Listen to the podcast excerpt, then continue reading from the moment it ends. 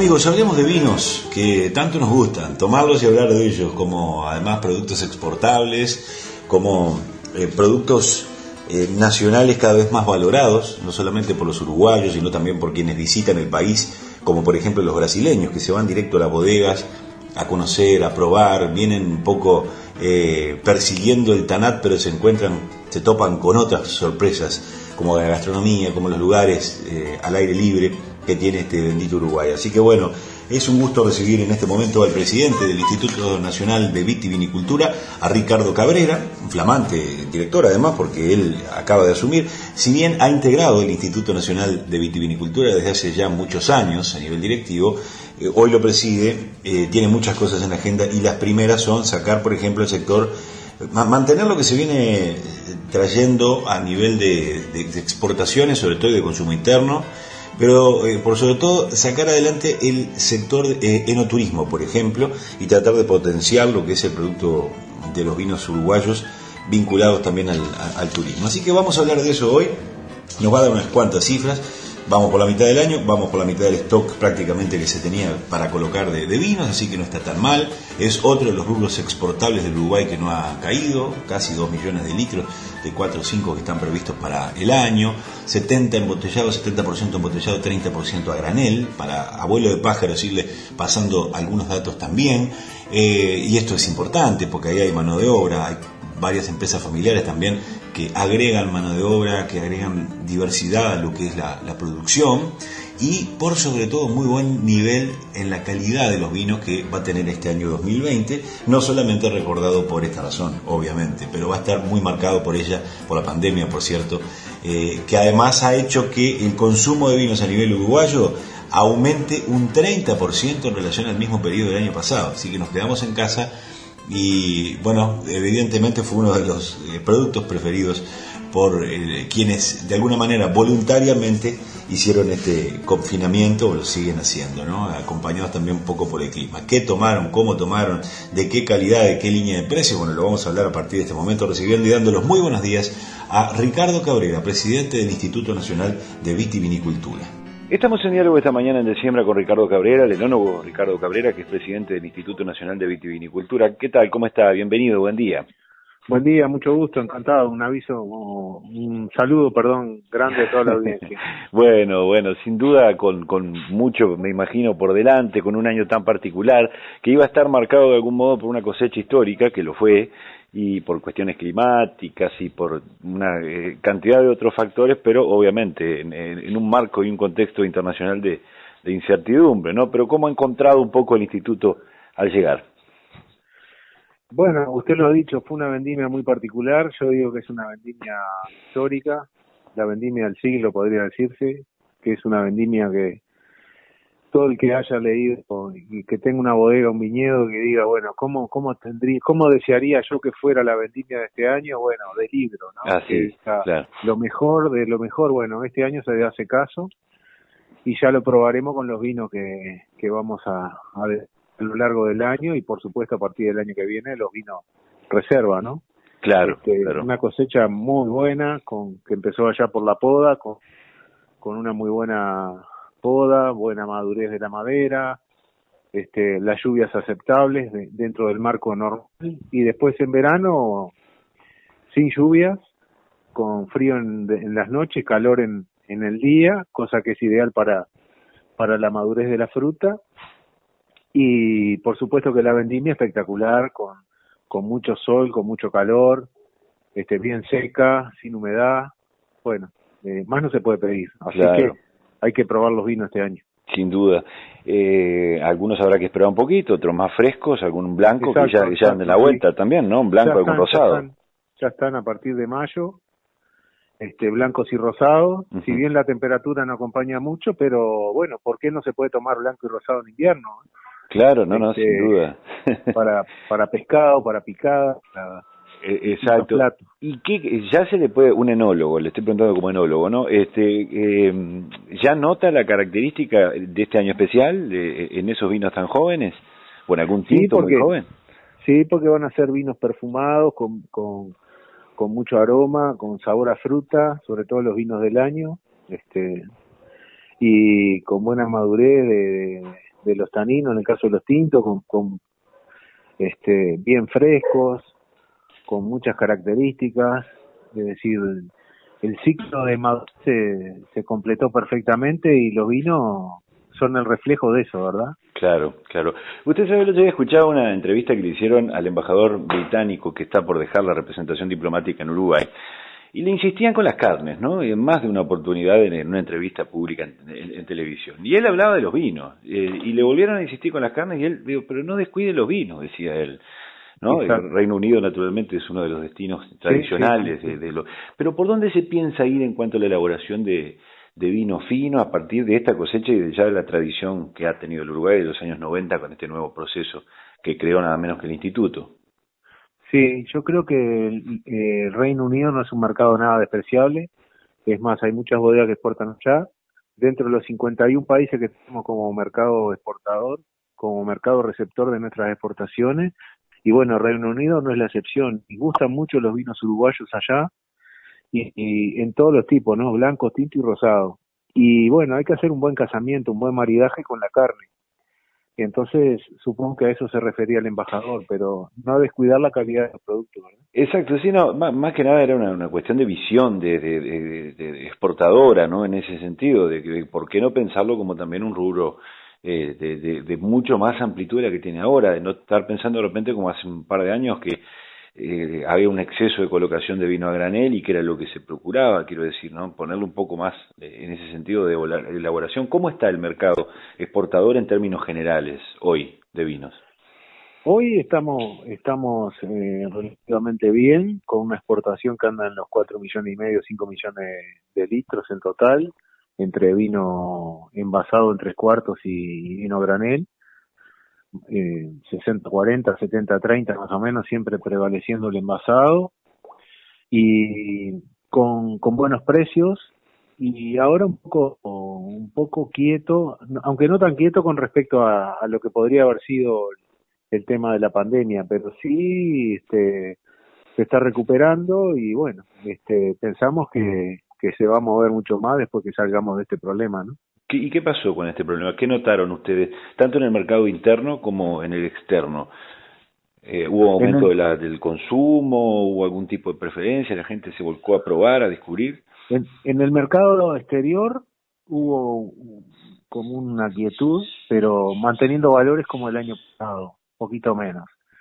Llevamos un millón y pico de litros, casi dos millones ahora exportados, o sea que estamos un poco menos del 50%, que no está mal. Y bueno, el que sí creció es el mercado interno. Evidentemente hubo un alza en el consumo a través de, de la cuarentena, la cuarentena voluntaria, que la gente se quedó en la casa y aprovechó para consumir más, más vinos. Y, y ahí estamos en un 30% más que en los meses espejos del año pasado. ¿30%? Sí, sí, sí. Ah, ¿Y eso que es, una, es, una, es una muy buena noticia para, para las bodegas porque están vendiendo mucho más, a pesar de que están los restaurantes cerrados, ¿no? Que son un punto de venta muy importante. Claro, claro, claro. Y dentro de esos vinos, ¿qué, qué tipo de vino? ¿Del vino de mesa? Un, Vino de mesa, sobre todo vino de mesa, 70-30, 70 vino de mesa y 30 vino BCP el cuarto, ¿verdad? Pero viene creciendo, ¿no? ¿Y la, ¿Y la, gama de vinos más, más finos? la gama de vino más fino, BCP o vino fino, que viene creciendo, ganan 30% de ese, de ese porcentaje de, venta mayoritaria, ¿no? Este, que es que es una muy buena señal, ¿no? Y también otra buena señal es que no se no no ha crecido, sino que ha descendido el, el ingreso de vino importado, que sin perjuicio de que de que tiene todas las condiciones como para que ingrese, ingresó bastante menos que en los meses de espejo del año pasado. Pero eso por las cuestiones de movilidad, de mercadería más que nada. No, no sé, supongo que sí, eh, pero la gente no ha importado. Si bien lo, lo, las, las importaciones no hay ningún tipo de problema con Argentina o Chile, que son los mercados más propensos a vender acá, este, no se ha movido tanto como en años anteriores y supongo que la gente apuesta más al producto local. Y en precio uno pueden ver en góndolas, por ejemplo, que ya no están tan eh, distantes, ¿no? De lo que, es decir, están bastante más económicos incluso algunos vinos uruguayos, porque estamos hablando de, un vino de medio pelo que uno va a la Argentina y los ve en el fondo de la bodega, acá está por encima de los 250 pesos, ¿no? Este, Y un vino uruguayo de repente a veces ronda eso, ¿no? Lo que hace a, BCP. Ah, sí, sí, sí, no hay, no hay ningún tipo de duda. El, el, vino uruguayo ha mantenido un valor, no ha, no ha subido tanto y es importante para que eso incida en el, en el mayor consumo, ¿verdad? Y el, el vino argentino, claro, ha, ha, subido un poco de precio y se ha estabilizado. Claro.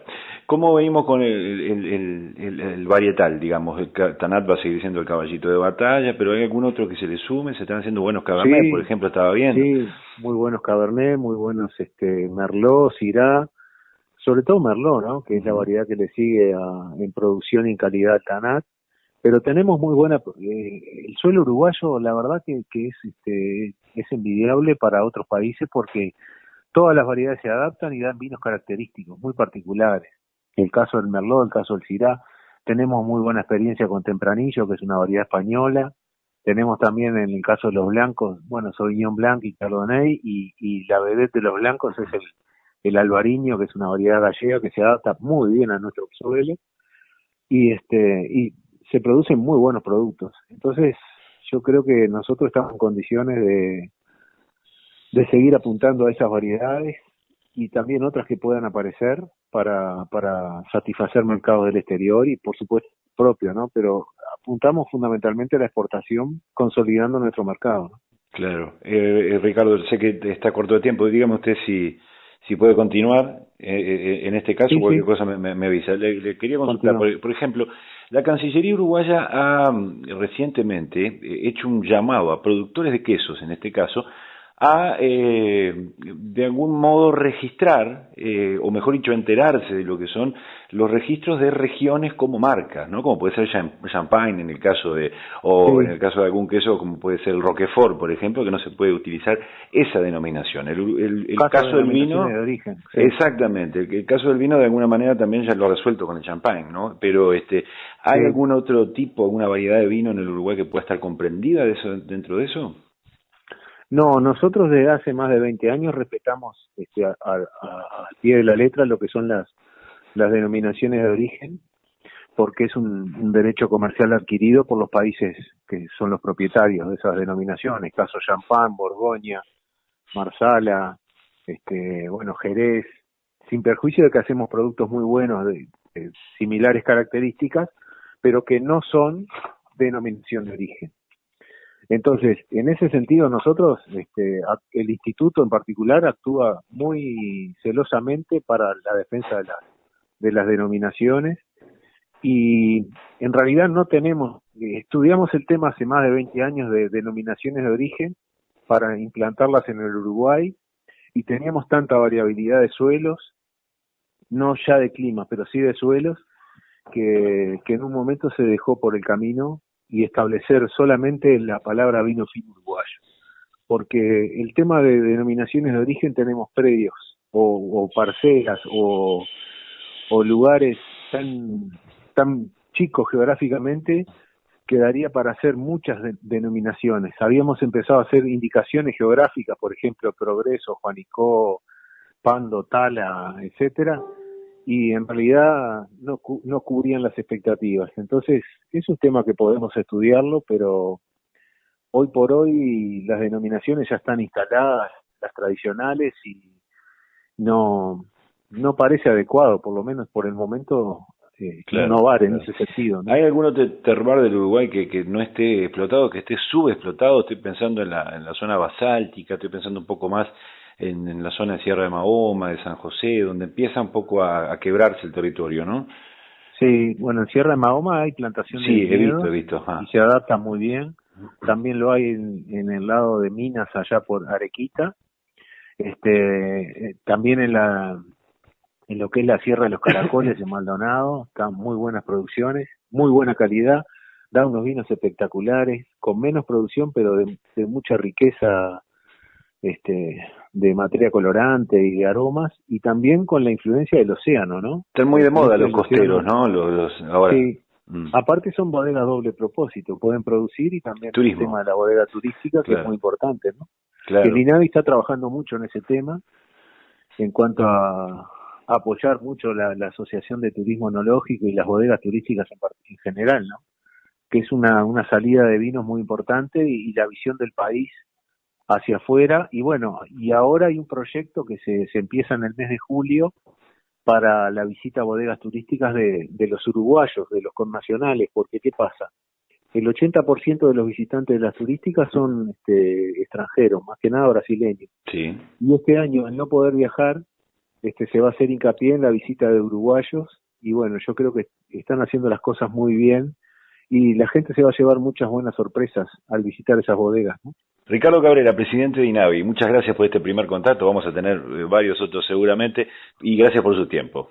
No, al contrario, el agradecido soy yo y, y le mando un fuerte abrazo.